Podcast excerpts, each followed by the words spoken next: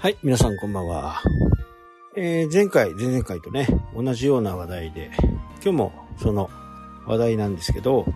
まあ、ブログを書く人のね、えーまあ、本質、ここも、あある程度ね、えー見ているということです。まあ、どういうふうなことを見ているかっていうのは、機械でしか見てませんから、この人は月に何回投稿してるのか、毎日してるのか、まあそういったことをですね、あの、忘れた頃にポツンとこう、ブログを更新する。いや、忘れた頃っていうとね、もう3ヶ月ぐらい、うん、3ヶ月に1回ぐらいとかね、えーそれではなかなかね、Google はそのサイトを上位の方にね、持ってくることはなかなかないです。まあ、ただ、あの、例外的なものはね、えーあれって、その人のこう信頼性が高い。まあ、そのサイトの信頼性が高いということですね。え公共機関とか、そういったところはさほど投稿をしなくてもね、いいと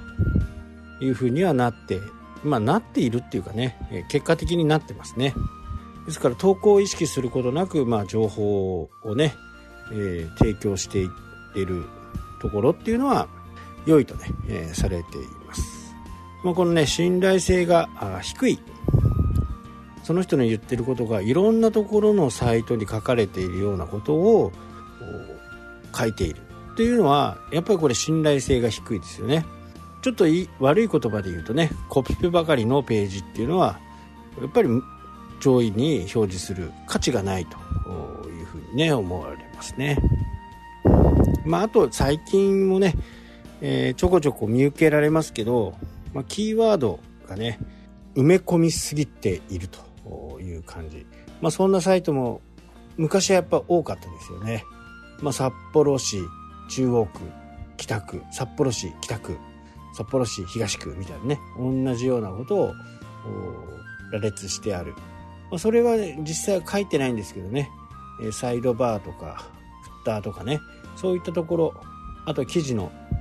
最後に入れるね、定型文みたいなところに入っている。まあ、こういったサイトもあまり状況はよろしくないと。まあ、現在のところですけどね、そんな感じですね。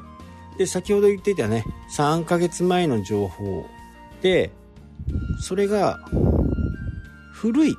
うん、古いっていうかね、新しい、すべてがね、新しいからいいっていうわけでもないんで、古くても重要な内容であればね、それは Google は評価しますんで、そこがね、一概に古いからダメだというふうなことにはなってません。ただ、あの、何かね、物事が変わった時にこう、いつもアップデートしてる人がそこの部分だけは全然アップデートしないというふうになると、これはそこのページはね、やっぱり、評価は低くなりますよね。なので、ブログ全体のね、更新頻度がないと言ったのはちょっと評価がマイナスになり得るかなというふうにね、思います。ま、今までね、様々なことをこうお話ししてきましたけど、これと合わせて重要なのは、やっぱり上位にいればクリックされるということですね。まあ、これは結構重要なところで、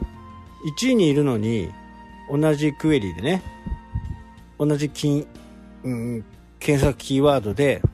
せっかく1位に来てるのに、アクセス、うん、タップ、まあ、タップ、クリックされないと。いうところは、Google は、ん？このサイト1位にいるけど、みんなが見ないっていうのは良くないよね。もしくは、タップされて、直帰率が異常に高いのと、早いのと、滞在時間があまりにも短いサイトっていうのは、どうしてもそこの部分はね、マイナスに働きますね。これどうしてもね、しょうがないですね。最も重要なところと言ってもいいかなとは思うんですね。せっかくね、上位にいるのに、全然クリックされない。滞在時間は短い。となると、Google はね、これは、うん、あんまりみんなに支持されてないよね、という話になりますから、ここは、やっぱり注意が必要かなと。滞在時間ね、えーもう、ブログの命とね、言ってもいいと思いますんでね。これをしっかり、えー、滞在時間を長引かせるように、えー、写真をいっぱい入れる動画を載せるもしくは音声を入れたりまあそういう風な工夫をしてね、えー、いわゆるリッチコンテンツにしていくということですね。だから写真がいっぱいあって動画があって音声があって、えー、これをまあリッチコンテンツって人々は言いますけど Google は滞在時間をね主にやっぱり大きな指数として見てると思いますから真剣な真剣に探している人こそねやっぱりじっくり見るというふうに、えー、思ってこれは当然なんでね。ここをしっかりやっていくっていうことは非常に大切かなと思いますね。まあ大体そんな感じのところがね今おさらいをね、えー、して自分自身もね、あのー、同じようなことをこう考えて今今日言った話昨日一昨日とね話した内容をもう整理しながらね今までの記事タイトルブログ全体のこういったメンテナンスもね、えー、やっていこうかなというふうには思ってますね。で、最後にね、もうブログを毎日書いて、毎日というか、まあ僕も2週1週間に2本書くんですけど、正直、その話題にね、困ることがね、やっぱりあります。あ、何書けばいいんだったっけね、明日なんだよなとかね、えー、そうなった時には、なかなかね、あの思いつかないもんです。で、昨日、おとといかな言ったサジストありますよね。あの検索候補。これを拾っていって、えー、サジェストのフリーのね、ソフトもある、アプリみたいなものもあるんで、それを入れて、自分のキーワードプラス何か一つ、プラスした記事をかけていくと、まあネタに困らないかなというふうにね、思いますんで、まあそこはしっかりね、あのー、調べて、で、重複なるべくしないようにね、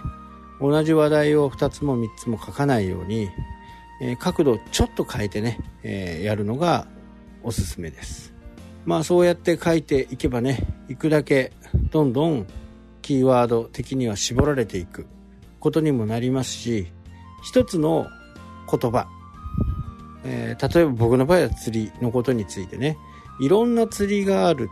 鮭釣りがある、マグロ釣りがある、ブリ釣りがある、イカ釣りがある、ヒラメ釣りがある。という風になっていけば、あ、ここは釣りのブログなんだなっていう風にね、えー、思ってもらえるっていうことですから、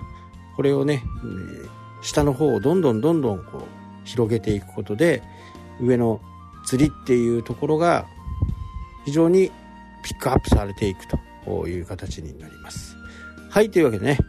今日はこの辺で終わりになります。それではまた。したっけ？